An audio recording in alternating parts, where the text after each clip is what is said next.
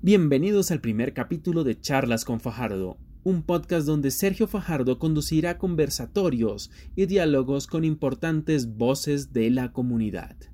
En este primer capítulo, Fajardo habla con Facundo Blanco, un hombre de San Onofre Sucre que es un ejemplo de vida.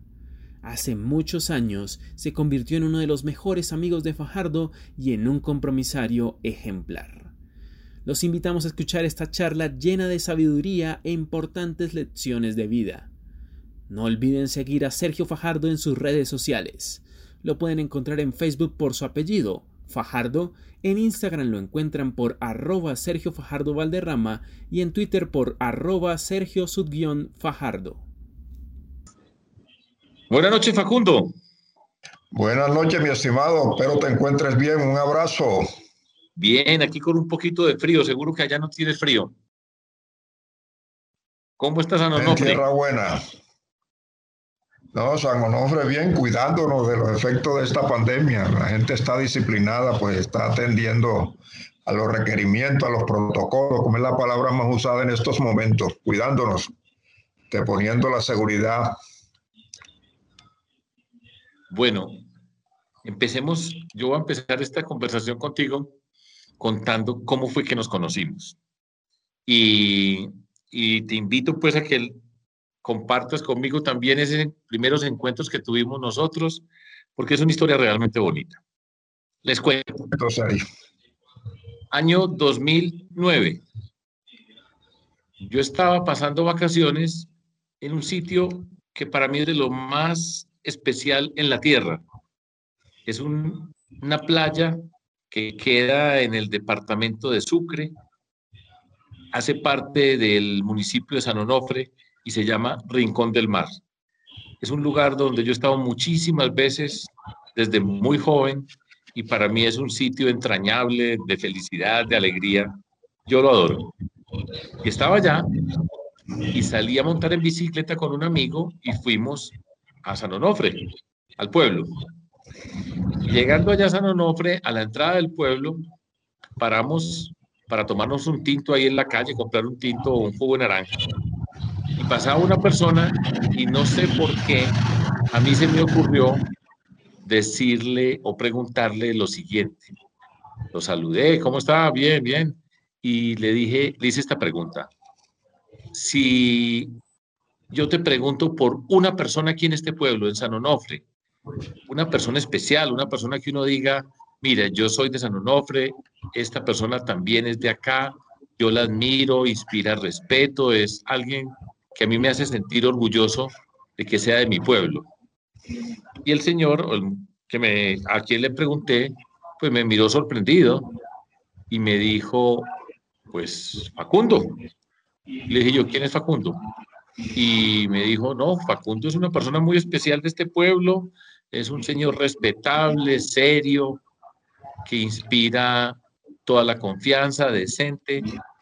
Facundo es una persona muy especial de San Onofre. dije, bueno, pues no, no tengo ni idea quién es Facundo. Y un poquitico más adelante, a otra persona, a una señora, volví y le hice la misma pregunta. Señora, por favor, aquí en San Onofre, si yo le pido a usted el nombre de una persona que le parezca destacada, que usted sienta orgullo de que sea de su pueblo, acá de San Onofre, ¿quién se le viene a la mente? Y me dice, Facundo. Le digo yo, Facundo, ¿cuál Facundo? Dice Facundo Blanco. ¿Y por qué? Y básicamente me dijo lo mismo que me había dicho la primera persona a la que le hice la pregunta. Entonces yo miré a mi amigo y le dije, vamos a buscar a Facundo. ¿Y dónde queda, dónde vive Facundo? Nos dieron la dirección, es muy fácil de llegar y llegué allá y toqué la puerta. Me abrió la puerta, yo creo que era la hija de Facundo, la esposa, ya no recuerdo bien. Le pregunté por Facundo.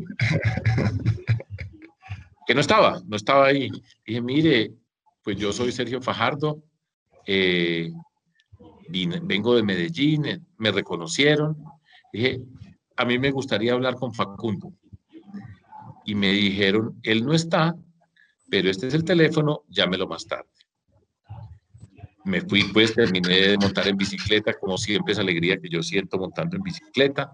volví a la casa donde estaba en Rincón del Mar y al finalizar la tarde lo llamé y ahí estaba Facundo y le dije, Facundo, me presenté, ya, ya le habían contado que yo había estado allá en la casa buscándolo y le dije, me gustaría que charláramos. Y me dijo, pues, pues muy bien, muchas gracias, claro que sí. Y al otro día, a las 7 de la mañana, volvimos a San Onofre, volvimos a la casa de Facundo y Facundo nos abrió la puerta. Y empezamos a hablar y hoy, 11 años después, estamos de nuevo hablando con este señor, que es un amigo que me dio la vida y con quien vamos a compartir un rato hoy. ¿Cómo recuerdas tú esa primera, ese primer encuentro que tuvimos nosotros?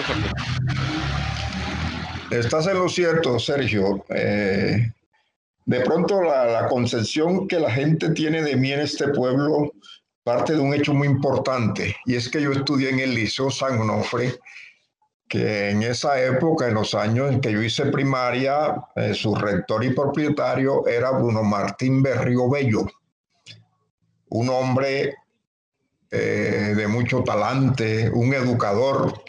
Y yo recuerdo que el profesor Martín todos los sábados, nosotros dábamos clase eh, dos jornadas, de 8 a 11 y de 2 a 5. Los sábados era de 8 a 11, pero los sábados, las tres horas, él nos daba una conferencia. Y de pronto, esa fue una de las cosas que labró mi carácter.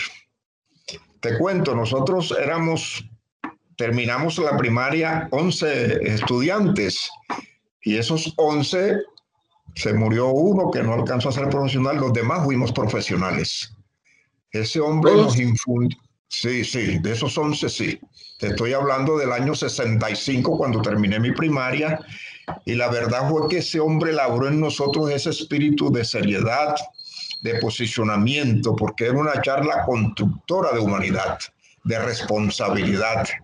Y, uno mira hoy, y el profesor Martín ya es un hombre de ochenta y tantos años, sí, lo trato como amigo, como una persona muy allegada, y comenzamos a recordar eso, de ahí me fui al Liceo de Bolívar de Cartagena, que te acuerdas que con el Liceo Celedón, el Colegio Araujo de, de Cincelejo, eran colegios La Esperanza de Cartagena, el Fernández Baena, colegios de mucha, mucho talante, mucha preparación. Y, eso fue moldeando mi carácter, en el sentido de la responsabilidad, en el sentido de ser útil, de, ser serio ante estas las situaciones. Terminé bachillerato y me fui a la Universidad de Antioquia. Para un momentico, para un momentico, Facundo. Hablemos un poquitico más porque a mí me gusta compartir esta historia pues con mucha gente, por supuesto. ¿Cómo era tu familia? ¿Cuántos años tienes tú? Y cuenta un poco acerca de tu familia. ¿Cómo era esa familia allá en San Onofre en 1965 cuando terminaste la primaria? Ocho hermanos aquí en la casa con mi papá y mi mamá. Fuimos ocho hermanos, cuatro mujeres y cuatro hombres. Eh, mi mamá murió relativamente joven, a los 47 años. Ya yo en el año 74, en esa época yo estaba en la universidad. Y los hermanos, pues ya hay tres profesionales, eh, hubo dos maestras, hubo que no, uno que no quiso estudiar, o sea, que es la oveja, la oveja negra de la familia. Mi padre fue un agricultor que vivía de su finca, de sus vacas, y con eso nos levantó. Él murió eh, a raíz de la tragedia del 20 de enero en Cincelejo. Él se cayó del ¿Sí? palco el el 20 de enero y murió el 17 de marzo, próximo a cumplir prácticamente los 69 años. Ya en esa época, ya yo había terminado la universidad y me vine y me puse al frente de, de las cosas que dejó nuestro padre. Y la verdad, una familia humilde, respetuosa, mirada en el pueblo. Eh, mi padre fue un campesino, mi papá incluso no terminó la primaria, mamá tampoco pero teníamos a Manuel Lucio Blanco, un hermano de él que sí tenía, era el político de la familia, tenía visión. Entonces yo recuerdo que cuando terminé bachillerato, tío Lucio me dijo, ¿cuál es la mejor universidad de este país? Y yo le dije, tío, ¿para qué hice? Para mandarlo, para que se prepare. Y tío Lucio siempre estaba, molestando a papá diciéndole, por favor, mira que Facundo es disciplinado, este pedo no lo puedes dejar así. Y en eso pues me ayudó mucho, ¿oíste? La verdad es que le debo mucho a tío Lucio, porque tenía visión, el hombre era el político de la familia, él se iba aquí a, a, una cuadra de donde yo estoy, en la casa donde tú estuviste, y ahí se reunían. Yo recuerdo que en las elecciones de la NAPO, con Rojas Pinilla, él era vocero de eso, y ahí se reunían la tertulia a las 6 de la mañana hasta las 7, eso no, no fallaba todos los días. Entonces, todas esas cosas, todos esos ejemplos los fueron uno nutriendo, ¿me entiendes? Y, y, y eso hace crear en ti ese carácter, esa responsabilidad. Me alegra mucho escuchar eso. ¿Por qué fuiste a la Universidad de Antioquia y qué estudiaste? Bueno, eh, una vez que terminé eh, en el año 71, terminó el bachillerato, en Cartagena había economía, ingeniería civil, medicina y derecho. Realmente no tenía inclinación por eso. Me fui a Medellín, vi el catálogo de la Universidad de Antioquia y me inscribí, eh, recuerdo yo, me inscribí en la Universidad de Antioquia y en la Tecnológica de Pereira. A Medellín fui en el mes de noviembre, fecha en la cual fue el grado de bachiller en el Liceo de Bolívar de Cartagena. El grado me cogió haciendo los exámenes allá, en los exámenes de admisión y no pude asistir. Ya después me dieron mi, mi diploma. Y por la prueba del IFE me presenté a la Tecnológica de Pereira. Eso fue en noviembre. Yo recuerdo que como el 23 de diciembre llegaron los resultados el mismo día, tanto de la Universidad de Antioquia y la Universidad Tecnológica de Pereira, en donde ambos fui admitido. Pero como conocí a Medellín, me enamoré de Medellín y opté por la Universidad de Antioquia. Por eso yo estudié ingeniería industrial en la Universidad de Antioquia. Bien pude hacerlo dos- en Pereira.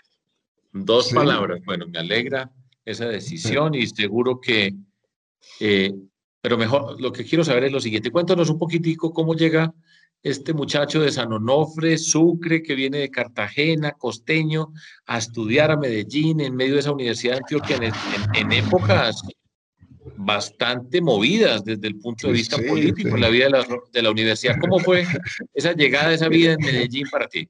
Imagínate que eh, me embarco en los días de noviembre, previo al examen, cogimos un bus de Brasilia, de esos buses multicolores. Sí. Yo recuerdo, el transporte, el pasaje de Cartagena a Medellín costó 70 pesos. 70 pesos. Fuimos allá y había un compañero de acá de San Onofre, Benito Narval Huiche, que nos acogió en la pensión donde él estaba, ahí en la calle 62 entre Ferrocarril y, Carabobo, ahí en ese sector ahí. Hicimos el examen, fuimos allá y por eso llegué a Medellín, ¿verdad? Y llegado a Medellín, sí, uno, Cartagena, estamos hablando del año 71, sí, van casi que 49 años, ¿verdad? Poquitos, poquitos. poquitos años, oíste, al llegar a Medellín vi otro mundo y realmente me enamoré de ese mundo, me enamoré de ese mundo. Y, ahí estoy, pasé los siete años en la universidad, yo recuerdo que haciendo semestres por año, porque ahí frente a la universidad el Yagualo es ser un campo de batalla permanente, cuando Sí, Luis. Fernando Duque era rector de la universidad. Sí, y- pero bueno, terminamos y, y- y ahí estamos. La verdad que le debo mucho a Medellín porque después volví a FIT y me especialicé en finanzas. Y, sobre todo, Sergio, aprendí muchas cosas de, de- de los antioqueños, la disciplina, ¿cierto? La, la- la disciplina, el arranque, el emprendimiento, la capacidad de, de- estar pensando en cosas buenas, en cosas importantes. Entonces, eso también me diferenció, porque mucha gente acá, yo llegaba y me decía, bueno, Facundo, tú eres costeño, pero hay, hay una, una faceta que- que- que te hace como diferente. Y de pronto fue lo que aprendí entre ustedes, porque yo en Medellín aguanté siete años, siete años y siete años y, en formación, ¿verdad? Y compartiendo con mucha gente. Y gracias a también que el presidente López en esa época aumentó los cupos en las universidades. ¿Se acuerdan? En el año 74, cuando el mandato Sí, caro, del famoso paro en el 78, que me cogió en las calles de, de la Facultad de Medicina, ahí me paró un policía porque yo salía a desayunar como a las 10 de la mañana a comer unos buñuelos ahí en la cafetería España, ahí diagonal a la Facultad de Salud pues, de, enfermería y la policía me cogió, pero digo, no, yo vengo aquí a desayunar, gracias a Dios porque me creyeron y no me metieron a la volqueta. Pues nadie va a creer que estabas tirando buñuelos en lugar de estar tirando piedras. Eso sí, yo era tomar el, buñuelo y, y, un perico, ¿te acuerdas?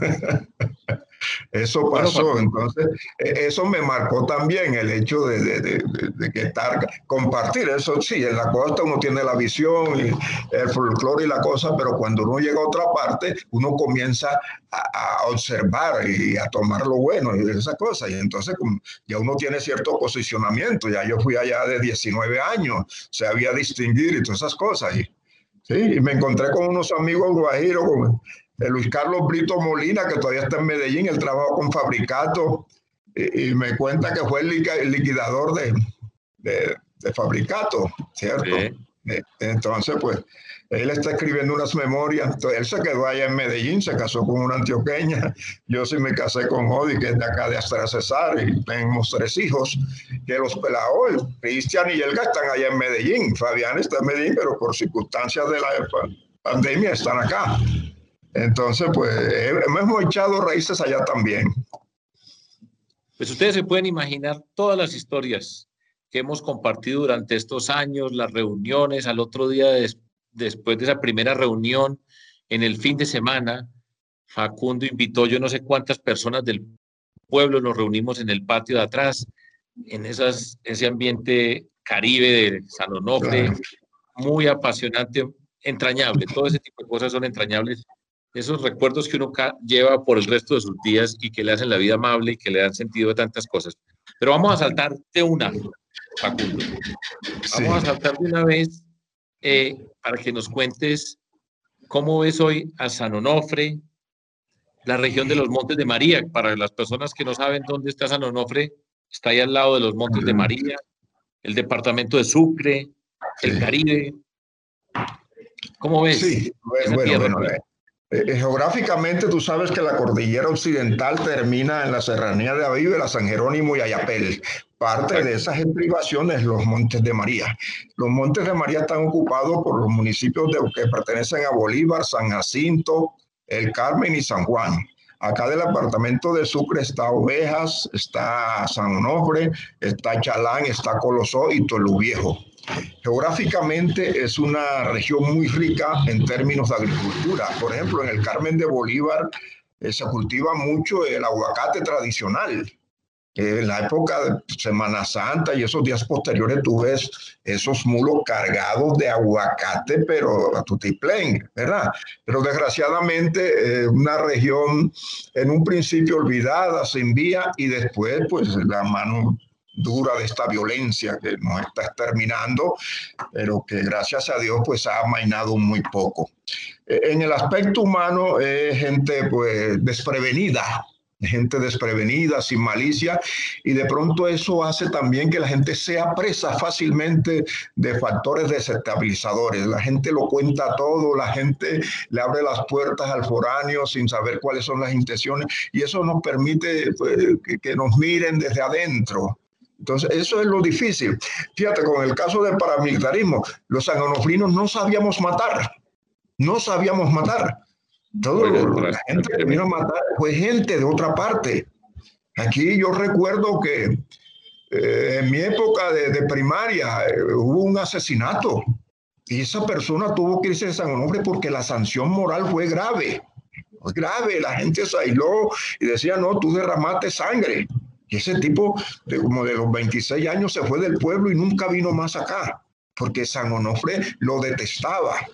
Llegaron esta gente y, parte eh, nos, dejaron, nos, nos absorbieron, nos manipularon, es lo más grave perdimos el tejido social y eso permitió de que eso se arraigara tanto y que nos hicieran tanto daño.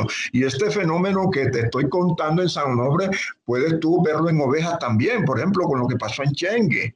Sí, una situación muy grave, aunado también a la parte política, donde los, representantes de esta clase política no ven el desarrollo de la comunidad.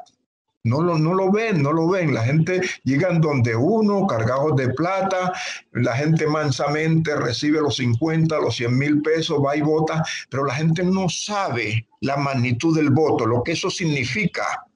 Entonces se apropian de eso, entonces de, esa ignorancia, de ese apasionamiento político que tú sabes que cuando la gente está en campaña eh, actúa masivamente, se va en horda, la gente no tiene discernimiento.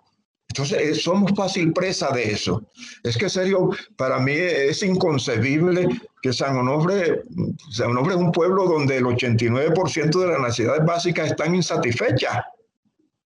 Y, que una campaña aquí cueste 3 mil, 4 mil millones de pesos. Y tú lo dices muy claro. Quien llega, quien paga para llegar, llega para robar. Sí, porque si yo como candidato me endeudo con 4 mil millones de pesos, ¿Qué voy a hacer a partir del primero de enero cuando tome posesión en los cuatro años del ejercicio de mi alcaldía? ¿Qué voy a hacer? ¿Ah? Con plata que no está ni al 2 ni al 3%, sino con unos intereses confiscatorios. ¿Cierto? Y, eso pasa eh, a, lo largo de la geografía de la costa y en muchos sectores del interior, en muchos pueblos del interior.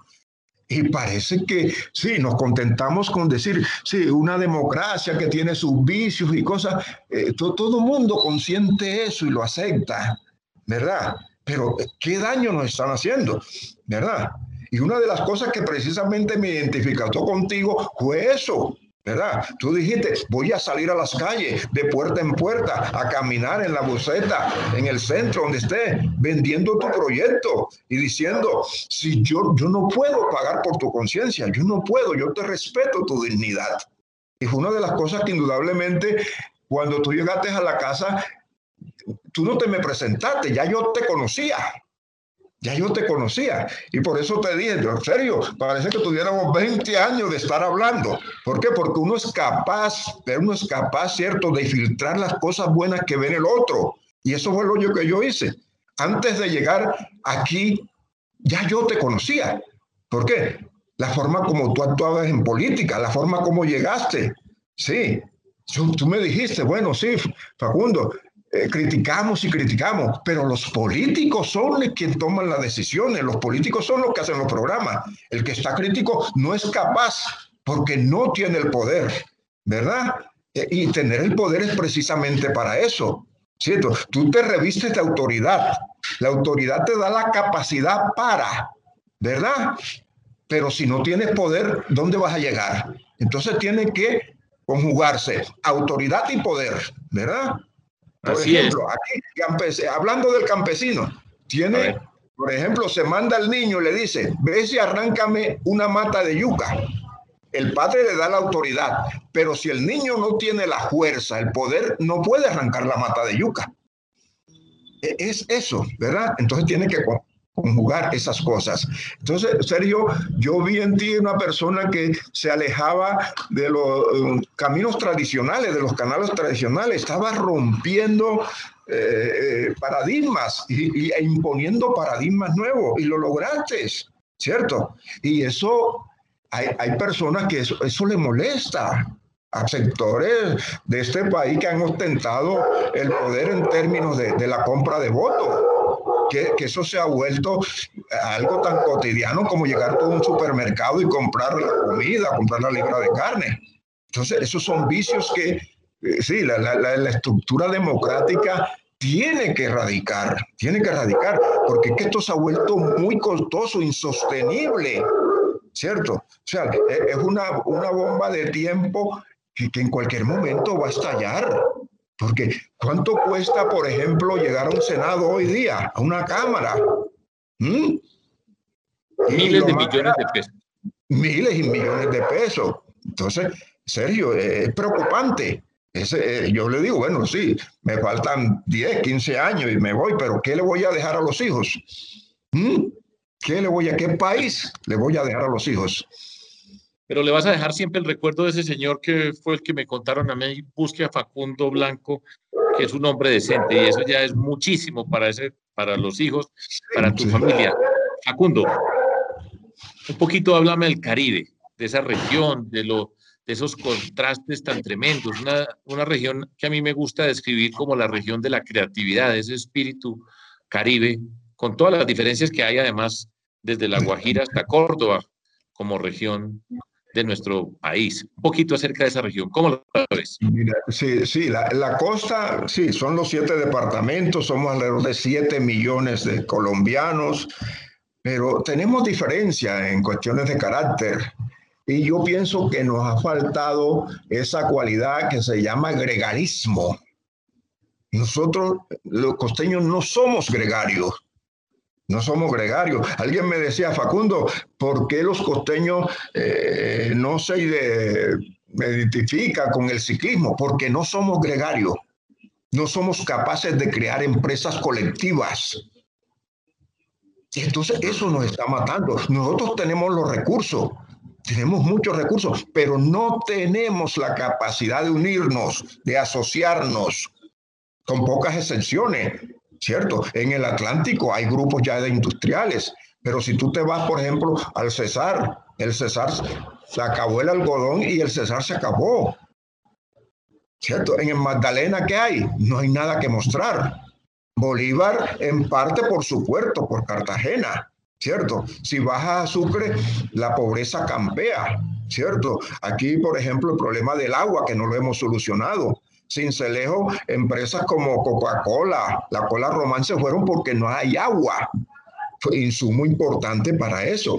Córdoba, gracias a Dios, en la parte de, agropecuaria, su ganado, pero nos falta ese empuje industrial. Nos falta algo que diga, hombre, vamos a unirnos, vamos a crear riqueza, ¿verdad? Y por eso, Sergio, tú ves aquí que la política, las campañas son enconadas. Porque cuando está la, campaña, la gente pone su esperanza en términos del trabajo, en términos de la oportunidad. Va a llegar mi candidato y yo que si mi candidato son cuatro años que voy a tener la oportunidad. Y eso hace que si tú estás conmigo no le hablas al vecino porque está con otro candidato. Sí, no, no, pensamos en términos colectivos, vemos la política en función de resolver problemas individuales y la política como práctica social es para resolver problemas colectivos. Es que yo no puedo resolverle el problema a 14 mil sanonofrinos que voten por mí individualmente, pero yo sí puedo, por ejemplo, crear la, la escuela, ¿cierto? Extender la red de alcantarillado, de acueducto, arreglar la vía pero darle empleo a 14 mil personas no puedo. Por eso, después de tres o cuatro meses de usted llegar al poder en pueblos como el nuestro, la gente comienza a decir, no, es que yo le puse tantos votos, hasta ahora no ha pasado nada, que este es un tal, que no sé qué cosa, y comienzan a denigrar de ti, porque la gente ve la política como práctica individual, ¿cierto? De apropiación, ¿cierto? No como práctica colectiva para resolver problemas a toda una comunidad. Y en la costa lo que nos ha faltado es eso, visión de región. Es que yo, estamos hablando de, del CIPUR, por ejemplo, el Sistema Integrado de Planificación Urbana y Regional, ¿te acuerdas? Hace muchos años. Y eso quedó en documentos y documentos, ¿cierto? No, se concretó el accionar de eso, no ¿cierto? faltaron timoneles que concretaran esas acciones, ¿cierto? Faltó eso. Fíjate, nosotros tenemos eh, en, Cartagena, por ejemplo, cuando yo estudiaba en Cartagena, el sector de Mamonal, ¿a cuántos trabajadores le daba empleo? ¿Qué pasó? ¿Qué pasó? ¿Mm? Hoy Cartagena, con sus, mm, eh, diga usted, barrios eh, de una situación infrahumana, ¿cierto? Con la creación pues, de, zonas pues, que tú no puedes entrar, una pobreza que, que desgarran el alma, desgarran el alma, ¿oye? Y, así como está Cartagena, muchas ciudades de la costa, ¿verdad? Por ejemplo, Valledupar en tiempos de, de, del algodón, ¿para qué? Tuvo un auge tremendo pero no fuimos capaces de reinventarse, decir, bueno, se acabó el algodón, vamos a embarcarnos en otra cosa. ¿Mm? Un pueblo, por ejemplo, como Ovejas y el Carmen de Bolívar. Ahí las mujeres faltaban para trabajar eh, en el procesamiento del tabaco. Se acabó el tabaco, tú sabes que a la Philip Morris que le tocó pagar un poco de indemnizaciones a raíz de los cánceres, todas estas situaciones, se acabó el tabaco y esos pueblos quedaron, no se reinventaron. Porque para reinventarse precisamente, si yo no lo puedo hacer solo, pero yo puedo crear alianzas contigo, ¿verdad? Y, uno más uno dan dos, no, no dan dos en esos términos, sino que es tres, ¿cierto? Pero no hemos sido capaces de, crear una especie de, visión compartida, fijarnos un futuro, para dónde vamos, qué queremos, ¿cierto? Facundo. no hemos sido capaces de eso. Ahora te pregunto, desde allá donde estás tú, con la edad que tienes, con la experiencia, con todo lo que has recorrido, ¿cómo ves a Colombia? Eh, bueno. Está difícil la pregunta. Está difícil la pregunta, pero eh, cierto, uno, este es un país que tiene una capacidad de, de resarcimiento Colombia ha tenido épocas difíciles. Es que si tú ves la historia de este país, ¿cuántas guerras hemos tenido? Muchas guerras, muchas guerras. Una, una violencia permanente. En el año 51, cuando yo nací, eh, una noche a mi mamá, estando embarazada de mí, le dio unos dolores y salió con el doctor Velázquez a cinco cuadras, seis cuadras de aquí de la casa. Y una horda de hombres casi no estuviera yo vivo. Alguien la identificó dijo, no, es que esta es la yerna de Lorenza Terán Ramos. Abuela era conservadora y por eso salvaron, se salvó mamá esa noche. Eran como las dos de la mañana, ya me cuenta. Entonces, fíjate, todos estos fenómenos, uno nace como que signado por esta violencia. Una violencia que nos, nos, ha, nos ha conducido a, situaciones sin salida, ¿verdad? Pero que yo pienso que yo mantengo la esperanza. Yo, yo, mantengo la esperanza y sé que este país ha resistido tanto porque, Sergio, nosotros, este es un país sumamente rico. Porque el día que el pueblo eh, tenga hambre, eh, el pueblo no resiste el hambre, pero por lo menos el colombiano todavía tenemos algo que comer. ¿Oíste? tenemos algo que comer. Y de una u otra manera, nuevas fuerzas están entrando en el escenario político, ¿cierto? Y, la puja eh, por el poder eh, va a ser compartido. Hay que llegar a alianzas donde eh, de una u otra manera los matices de derecha y de izquierda van a desaparecer. Se necesitan hombres de centro, hombres que, que una vez de la torta le den la oportunidad que todo mundo tenga acceso a esa torta en el mejor sentido. ¿Sí? Porque es que Colombia merece otro destino.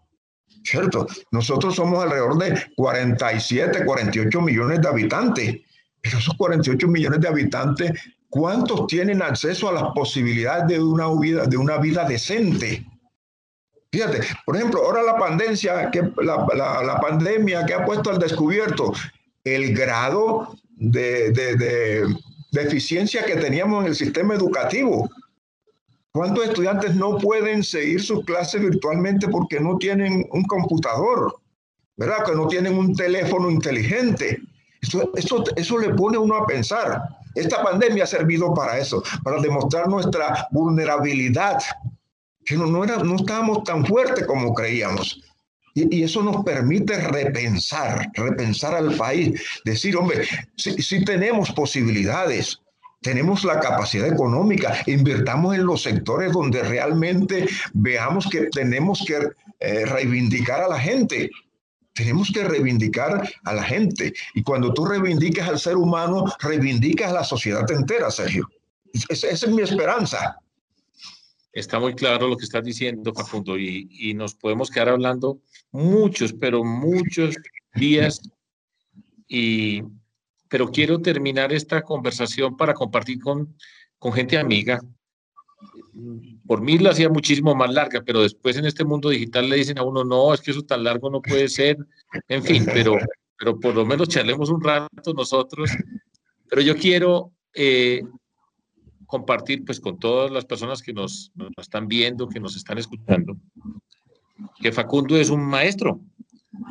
Facundo le ha dedicado una buena parte de la vida a la educación, eh, desde el SENA, en Cincelejo. Yo quisiera, Facundo, escuchar de tu parte un poco acerca de después de tantos años de ser maestro, de ser profesor, somos colegas en la vida. ¿Cómo ves el mundo de la educación? ¿Qué estás viendo? ¿Qué cambios hay? ¿Qué señales ves ya a esta edad que tenemos nosotros, de personas grandes, con toda la experiencia, con todos los sueños y con lo que tú acabas de decir, que habla de esperanza? Eh, eh, Sergio, la verdad es que eh, yo fui profesor en la Universidad de La Guajira, en la Tecnológica de Bolívar, acá en la Universidad de Sucre, acá en el SENA estoy en la parte administrativa. pero ¿qué pasó? Sí, uno, uno ve que cada día el insumo que le llega a la educación, el joven, eh, es más, eh, no hay como esa vocación de compromiso. El, estudiante no se compromete. Y lo que es más grave, el docente no se hace copartícipe de esa responsabilidad. Eh, entramos en una situación donde el es que, es que no hay presupuesto, es que no hay biblioteca, es que no hay espacio, pero nadie propone soluciones, nadie propone soluciones. Eh, el profesor hoy de secundaria, por ejemplo, eh, se queda en el pregrado de la universidad. Hoy la educación tiene que ser permanente, el conocimiento es algo dinámico. Hoy en los últimos 50 años hemos avanzado más que en toda la historia de la humanidad. En los últimos 50 años pues, hemos dado un salto gigantesco en términos de conocimiento. Y, parece ser que, sí, nuestro Estado, para no echarle culpa a nadie, nuestro Estado no, no, no, no le ha cogido el peso a eso, no ha habido la magnitud. Eh, la escuela hoy tiene que reinventarse. Cuando hablo de escuela incluyo la universidad. Sí, e, el hombre eh, tiene que, que, ser, formar ese ser humano que siente, que piensa, que ama. Porque antes que todos somos personas. Sí, yo puedo ser ingeniero, pero soy el esposo, soy el papá, soy el amigo. Y esa faceta a veces la estamos olvidando. El hombre por su afán de enriquecerse hoy día es capaz de cualquier cosa. Atropellamos la ética, atropellamos la moral. Lo importante es llegar a tener dinero de cualquier manera. Y eso es grave en una sociedad. Hoy día la gente se desespera porque el trabajo honrado te va llenando la alforja, pero te lo va haciendo poco a poco. Y, eso no cabe en la mente de mucha gente. Y lo más grave, cuando tú piensas así, te condenan. Te condenan porque no quiero decir el término, pero hasta allá hemos llegado, hasta allá hemos llegado. Pero Sergio, no todo está perdido, no todo está perdido. Yo pienso que siempre habrá una luz en el camino y, los buenos somos más, los buenos somos más. Y de pronto la gente tiene la venda y lo importante es señalar el camino. El que tiene la lámpara en la mano no la esconde debajo de la mesa o debajo del baúl, no, tiene que ponerla en lo alto. Y eso es lo que hay que hacer. Es que la educación es la mejor inversión. Eso es el doloroso de niñas de, de 13, 14 años siendo mamá. En vez de tener una muñeca en sus brazos, ya tienen un bebé. Entonces hay que invertir en las niñas por ahí de 8 a 12 años y decirle, tú tienes un futuro, tú naciste para ser feliz. Tú no vienes aquí al mundo para ser atropellada por un varón. No, no, eso hay que inculcarlo. ¿Y dónde se hace eso? En la escuela. Entonces hay que trabajar la parte humana, hay que fortalecerla. ¿Cierto? Porque es la única manera. Lo, mejor de un país es su gente. No, no hay otro recurso. El petróleo se va a acabar, el níquel se va a acabar, la madera se acaba. Pero los hombres seguiremos reproduciéndonos y a medida que nos vamos reproduciendo, somos más. Y ese ser más nos pone unos retos. Y qué mejor que educar a la gente para hacerla productiva, ¿cierto? Para hacerla más persona, ¿cierto? Para que tenga dignidad, para que tenga principio, para que entienda el otro en términos de las diferencias. Que no, no, no nos matemos. No, matar al otro no lleva nada. Pero si tenemos, se pones a hablar con el otro y te encuentras que son más las cosas comunes que las cosas que te, que te separan. ¿Por qué no dialogar? ¿Por qué no argumentar con la palabra? ¿Por qué no ser eh, superior, trascender? En términos de conciencia, dándole al otro lo que es justo. E, eso es, construir humanidad. Facundo, muchas gracias. Muchas gracias por esas palabras, por esta conversación. Eh, ustedes pueden escuchar, y ya les conté la historia de cómo encontré este amigo en mi vida y esa es de las cosas que le dan sentido a nuestra existencia, encontrar personas así en este mundo de la política con todo ese espacio de la destrucción, de, del daño, de, de, esa parte oscura de la política, pero al mismo tiempo esa misma política tiene unos aspectos extraordinarios. En particular, para mí, poder encontrar personas como Facundo que me han enriquecido la vida, que se convierten en amigos por caminos insospechados. Y para mí es un orgullo pues compartir con ustedes, hablar con Facundo